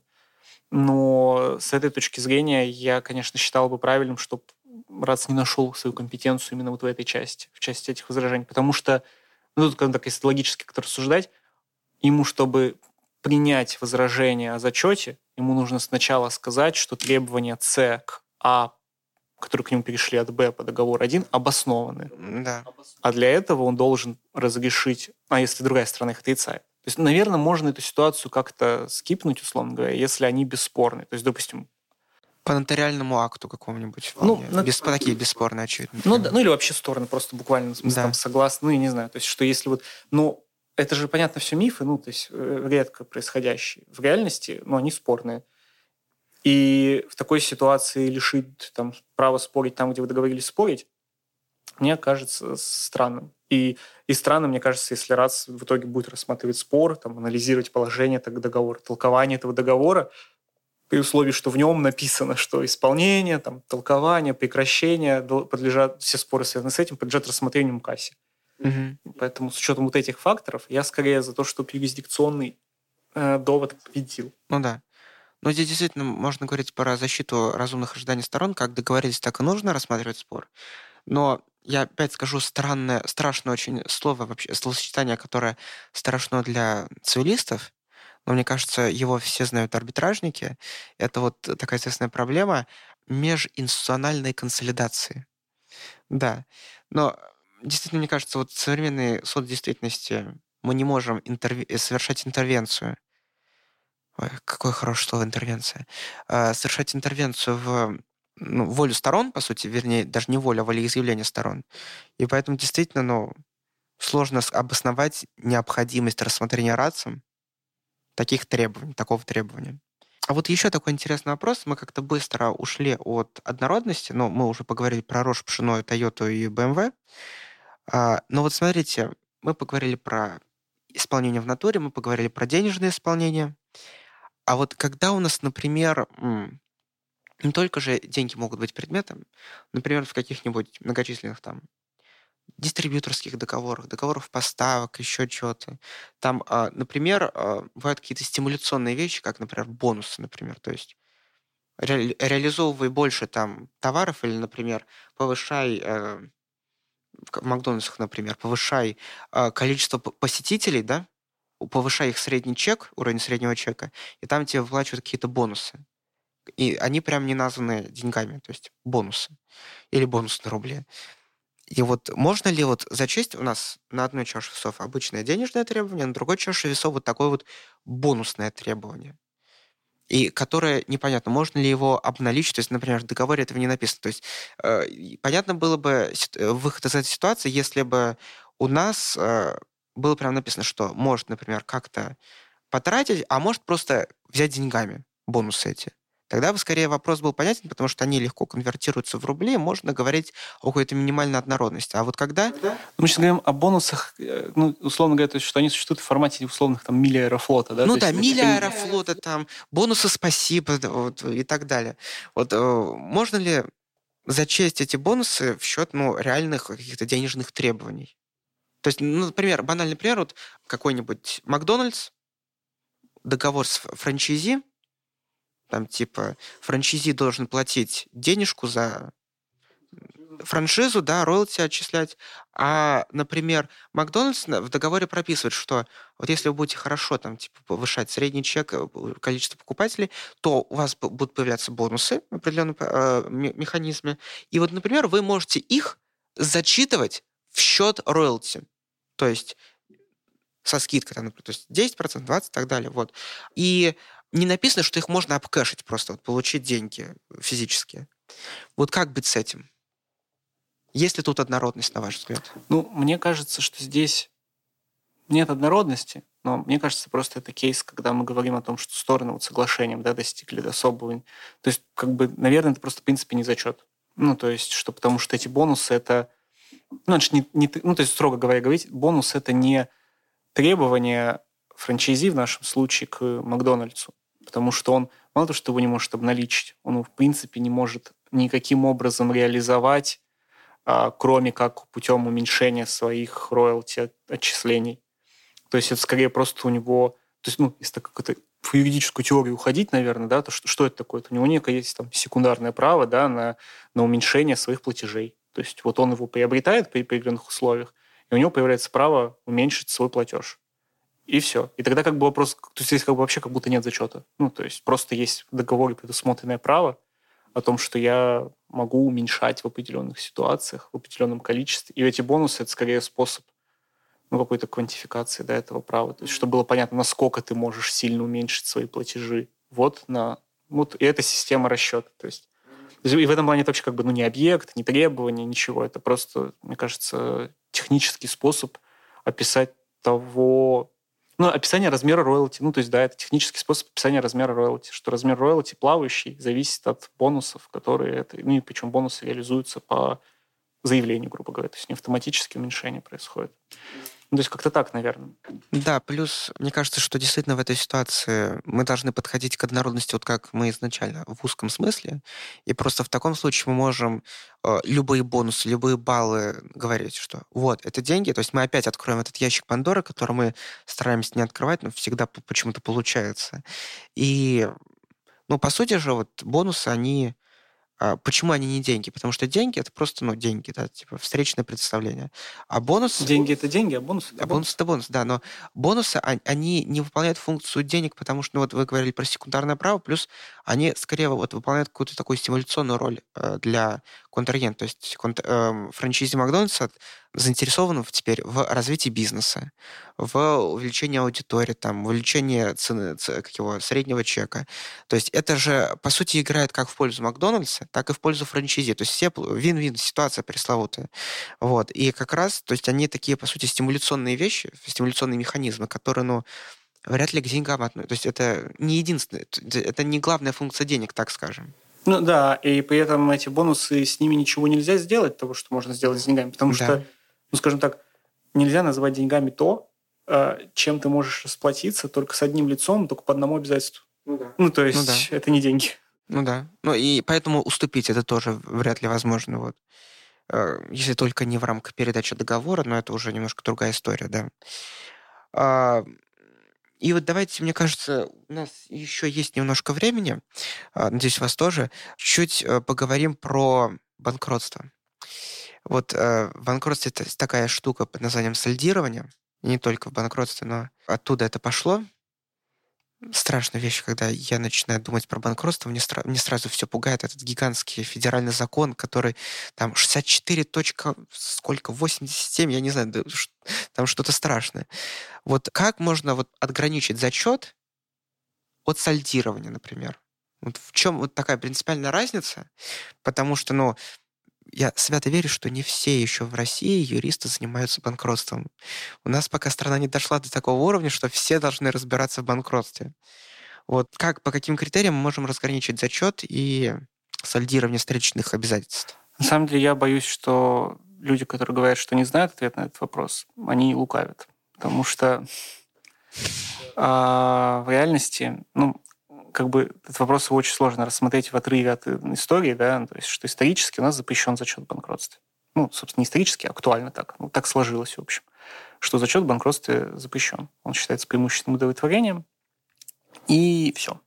То есть, грубо говоря, его там обеспечительная функция, о которой мы говорили, она в банкротстве не работает.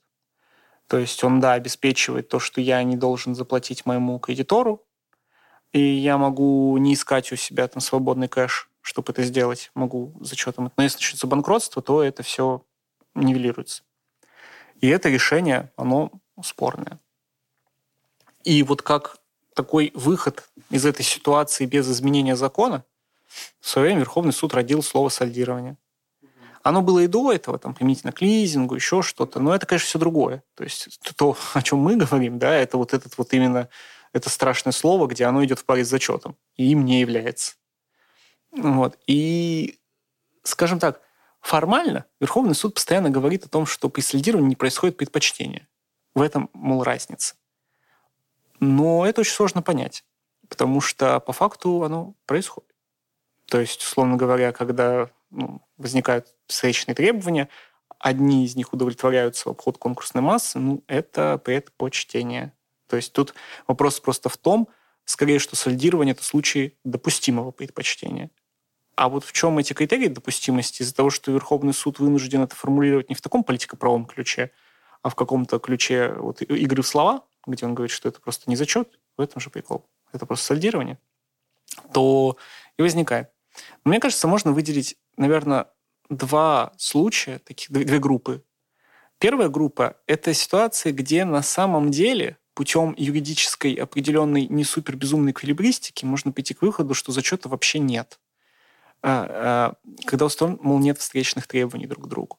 Ну, это, например, ситуация, когда, допустим, у нас по договору, какой-нибудь договор подряда, на самом деле именно на таких ситуациях начала рождаться солидирующая практика, когда по договору подряда э, заказчик, соответственно, обязан оплачивать работы подрядчика, но он вправе удерживать из своих платежей э, суммы каких-то там потраченных на, например, исправление недостатков работ. Вот тут можно рассматривать ситуацию как? Что у нас есть требования у подрядчика к заказчику об уплате цены, а есть встречное требование заказчика к подрядчику о компенсации этих расходов, ну, считая возмещение убытков, там, неустоек и так далее. И так как они встречны, это зачет, зачет запрещен. Конец. А можно рассматривать это иным образом. Можно рассматривать, что, у зака... что нет никаких встречных требований у заказчика, условно говоря, к подрядчику, у него просто есть право уменьшать размер своего встречного предоставления, некая корректировка цены. То есть, условно говоря, ты сделал свое исполнение некачественным, поэтому оно теперь стоит не 100, а 80. И в таком виде у нас есть всего одно обязательство, и поэтому как бы нет зачета. То есть это происходит некая корректировка цены, которая не запрещена. И вот такая корректировка цены – это сальдирование. И в этом плане, поэтому вот в таком виде можно говорить, что ответ в этом. Что вот там, где мы, грубо говоря, глубже всмотревшись в юридическую э, структурирование отношений, но понятно, что это критерий очень случайный, да, потому что так в договоре написали вот так, а можно написать немножко иначе. Можно написать, что у меня есть те убытки, я их зачитываю в счет там это. Можно прям слово зачет употребить. И что, неужели у нас ответ зависит от вот того, как конкретно мы это сформулировали в пункте договора? Вот. И поэтому, на самом деле, фактически, конечно, вот образовалась вторая группа ситуаций, где скажем так, где наличие зачета бесспорно. То есть тут это реально два разных требования. Они вот, то есть, ну, то есть, грубо говоря, где нельзя путем вот такой юридической эквилибристики сказать, что не существует зачета. Но Верховный суд и по ним находит сальдирование.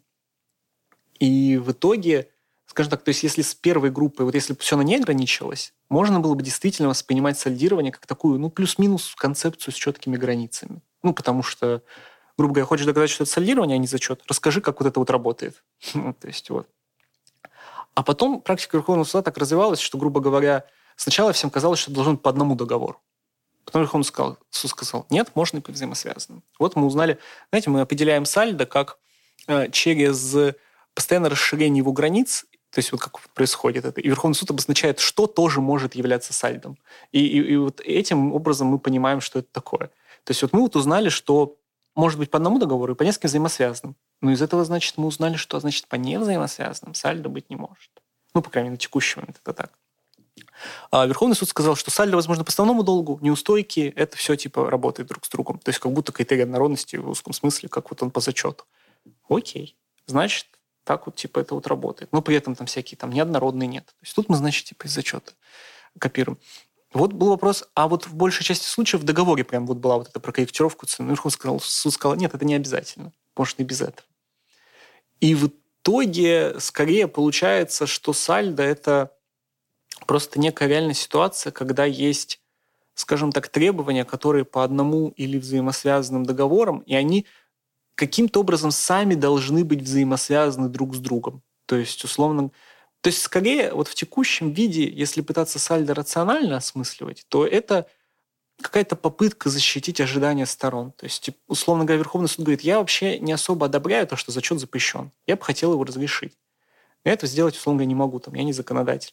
Поэтому я его разрешу, назвав его сальдо, в тех случаях, где его запрет ну, совсем подрывает ожидания сторон. Ну, то есть стороны явно рассчитывали на то, что если там возникнут убытки, они смогут их вычесть из вот этой вот... Из, ну, то есть, когда это вот действительно некая единая договорная программа, в рамках которых эти зачеты должны были существовать, и я не хочу, чтобы банкротство ее разрушило. Критерий дико не четкий, но он, скорее всего, действительно такой. Ну, то есть, по крайней мере, вот текущая практика скорее вот его так актуализирует. Но при этом фактически, из-за того, что четких критериев нет, сальдо поселилась в каждом судебном споре э, банкротном об оспаривании зачетов. То есть не существует, наверное... И поэтому, если смотреть практику нижестоящих судов, то тогда, наверное, ответ будет такой, что сальдо – это все. Потому что по любому кейсу можно найти пример, где что-то признали сальдо, а где что-то не признали сальдо, где что-то, ну, в общем, абсолютно по любому критерию, потому что ну, нет четких правил. И при этом все ну, банкротные юристы знают про это сальдо. И поэтому как защитить зачет в банкротстве? Назови его сальдо. Вот. И глядишь, это сработает. Вот, и поэтому вот, а как бы Верховный суд же не сформулировал в каком-то таком явном виде, что вот тут дело в каких-то ожиданиях, в единой договорной модели, там, ну, не знаю, одна сторона поставляет другой, та, там, третья, у них вот как бы это некая цепочка, и там запланировано все так. Нет, он вот какими-то играет в слова, поэтому теперь это вот такая национальная банкротная игра в слова, зачет в сальдо, ну, и она вот как-то так и идет. Да, игра в слова это сейчас актуально, с учетом всего происходящего. А, но действительно, по сути, вот э, мы говорили раньше, что разумное ожидание сторон — это возможность подбить бабки. И вот скорее сальдирование это вот как раз из э, ну, категории права по понятиям, чем право в законе. Потому что ну, оно позволяет действительно зачит, ну, не зачитывать, а э, прекращать взаимным образом а обязательства сторон, в отношении которых как раз у них ну, есть вот действительно вот эти разумные ожидания среднестатистические. Вот, например, ну, банальный пример, опять-таки, из IP, лицензионный договор на софт и договор возмездного оказания услуг на техобслуживание софта. Но очевидно, что они взаимосвязаны по предмету, по экономической каузе, ну, по как, почему угодно. Ну, и, стороны воспринимают это, по сути, как ну, еди, единое отношение, условно говоря, ну, именно с точки зрения бизнеса, экономики. Почему? Вот как раз, ну, тут нельзя произвести сальдо, если будет банкротство или еще что-то. Э, вполне ну, можно. И, по сути, то есть э, Верховный суд поступил делеги ференда, и это стало делеги лата отвесил, потому что э, он обошел э, запрет зачета, и появилось сальдирование. Очень действительно прикольно получается. Ну да, то есть, то есть в этом плане, поэтому в банкротстве в каком-то таком идеальном виде, ну то есть не идеальном виде, наверное, как-то Верховный суд видит, что теперь зачетом в банкротстве можно называть только то, что вот по несвязанным каким-то отношениям. Вот как бы, ну так вышло, я не знаю, я скупил какие-то требования, случайно совпалось, там, разбил мне люстру, я теперь тоже какие-то требования, вот. И это типа зачет. Но на самом деле это, конечно, очень греховный подход с точки зрения какой-то, конечно, юридической стройности, потому что по факту а, до как бы сальдо не существует. То есть это какой-то... И в пленуме, кстати, это очень интересно, что в пленуме его нет. То есть там зачет много всего, а про пленум нет. Почему? Потому что пленум не банкротный. Те, кто его писали, об этом не задумывались. Ну, на самом деле, если так строго рассуждать, а почему саль... ну, это же не может быть, что некое основание прекращения обязательств возникает в банкротстве. Ну, то есть... Ну, да, потому что банкротство это же все-таки часть гражданского права. Ну, просто конечно. Она, как бы, специфическая, потому что там происходит уже банкротство, как следует из названия. Ну да, да. То есть, по сути, сальдо должно существовать и в небанкротных отношениях. И, грубо говоря, ну, сложно считать иначе.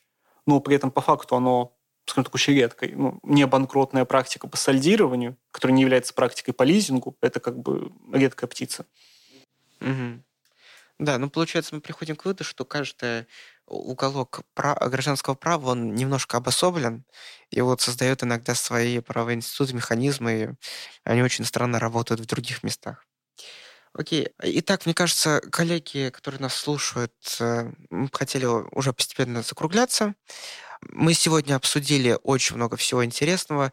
Зачет 410-412 статьи ГК, а, постановление Пленума Верховного суда номер 6 2020 года, старое информационное информписьмо ВАЗ 2001 года, так сказать, а, ретро-практика ретро-позиции высших судебных инстанций. Мы поговорили про встречность, про однородность, про момент созревания, про ретроактивность зачета, и в конце мы вишенка на нашем социалистическом тортике. Это разница между судебным и материальным зачетом и отличие зачета от сальдирования. В итоге мы пришли к выводу, что особо отличий нет в сухом остатке. А, большое спасибо, Денис, что приняли наше приглашение. Слушатели, большое спасибо, что вы нас слушаете. Напомню, что мы выходим в рамках проекта Клуба цивилистов. Поэтому подписывайтесь на все социальные сети, следите за нами на аудиоплатформах и подписывайтесь на журнал «Целестик», чтобы иметь возможность прочитать статью Дениса Анастасии Беккер в выпуске за 2019 год. Большое спасибо, что были с нами. Всего вам хорошего.